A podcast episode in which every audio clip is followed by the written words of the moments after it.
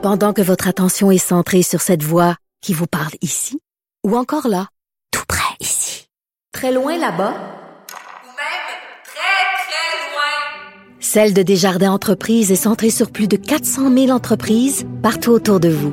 Depuis plus de 120 ans, nos équipes dédiées accompagnent les entrepreneurs d'ici à chaque étape pour qu'ils puissent rester centrés sur ce qui compte, la croissance de leur entreprise.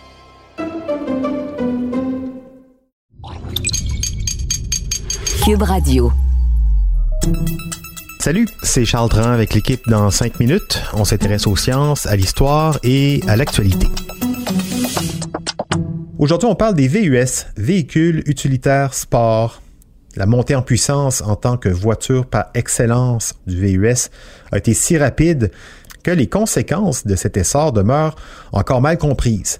La modification des modes de vie urbaine, la qualité de l'air, la sécurité des piétons, le stationnement, ce sont des grosses voitures. En tout cas, c'est confirmé, l'impact le plus profond des VUS se joue dans la crise climatique, où leur popularité croissante produit une nouvelle source d'émissions planétaires. Et si on s'en doutait que ça pollue, on n'a pas prédit à quel point l'empreinte écologique des VUS était importante. Les chiffres sont sortis. Voici Véronique Morin.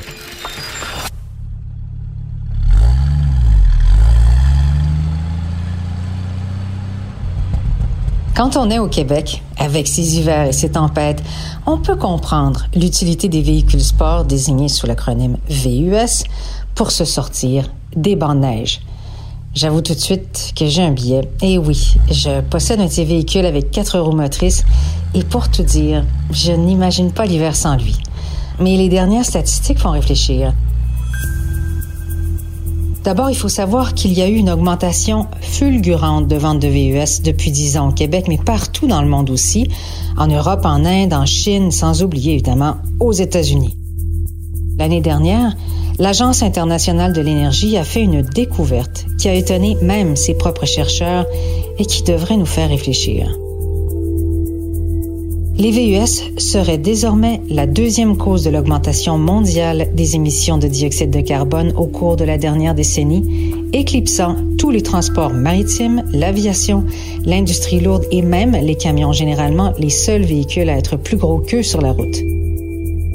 Chaque année, les VUS émettent 700 mégatonnes de CO2, soit la totalité de la production de CO2 du Royaume-Uni et des Pays-Bas combinés.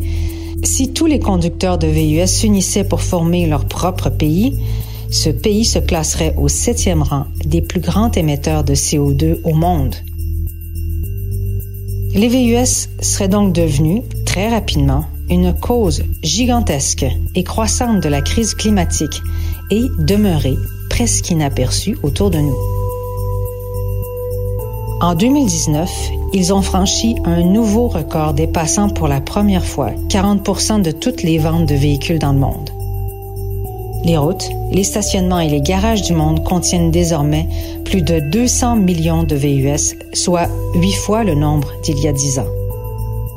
La part des VUS dans les ventes de voitures au Royaume-Uni a triplé au cours des dix dernières années, tandis qu'en Allemagne l'année dernière, un véhicule sur trois vendus était un VUS.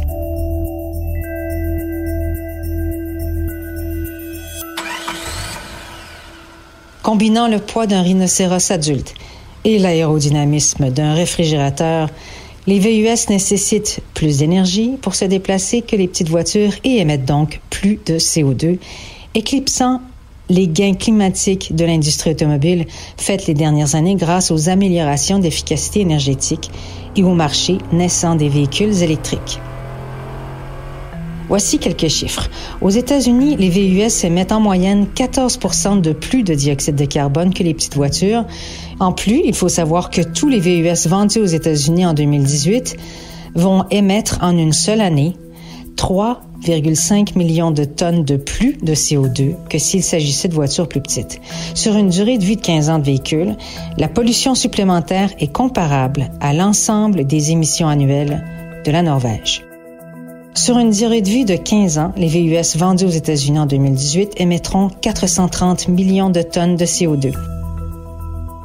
J'ai contacté les auteurs de cette recherche à la New Urban Mobility Alliance, qu'on pourrait traduire par Alliance de la nouvelle mobilité urbaine, qui m'ont confirmé que les chiffres relatifs à la proportion de la population sont sensiblement les mêmes au Canada et au Québec. J'ai aussi vérifié si cette recherche tenait compte des VUS électriques et hybrides. Et oui, me dit-on, il semble y avoir point de salut. Si on inclut les émissions de VUS en Chine et dans les pays de l'Union européenne, on parle de plus de 600 millions de tonnes de CO2. Ces émissions seront trois fois plus élevées que ce que le Royaume-Uni émet de toutes les sources en une seule année. Il faut savoir que ce phénomène mondial a ses racines et son élan aux États-Unis, où, dans les années 80, l'industrie automobile s'est taillée une nouvelle catégorie appelée véhicule utilitaire sport, sorte de mélange entre un camion, une fourgonnette et la voiture traditionnelle de la famille américaine. Après avoir réussi à faire pression sur les législateurs pour qu'ils classent ces véhicules comme des camions légers plutôt que des voitures, en liant les VUS à des normes d'efficacité énergétique moins strictes, les stratèges en marketing de l'industrie ont entrepris, à grand succès, de les intégrer dans presque toutes les sphères de la vie américaine. C'est donc à la même époque où j'apprenais à conduire, idem pour tous les X qui nous écoutent, que les fabricants d'automobiles ont commencé à développer une stratégie persuasive, efficace et que l'on pourrait même qualifier de diabolique pour contrecarrer les réglementations environnementales. Et voilà où nous en sommes aujourd'hui comme l'impression qu'on s'est fait avoir hein, par tout un secteur pétrolier, automobile, un marketing qui a joué sur euh, le standing, la sécurité surtout. Merci Véronique Morin. C'était en cinq minutes.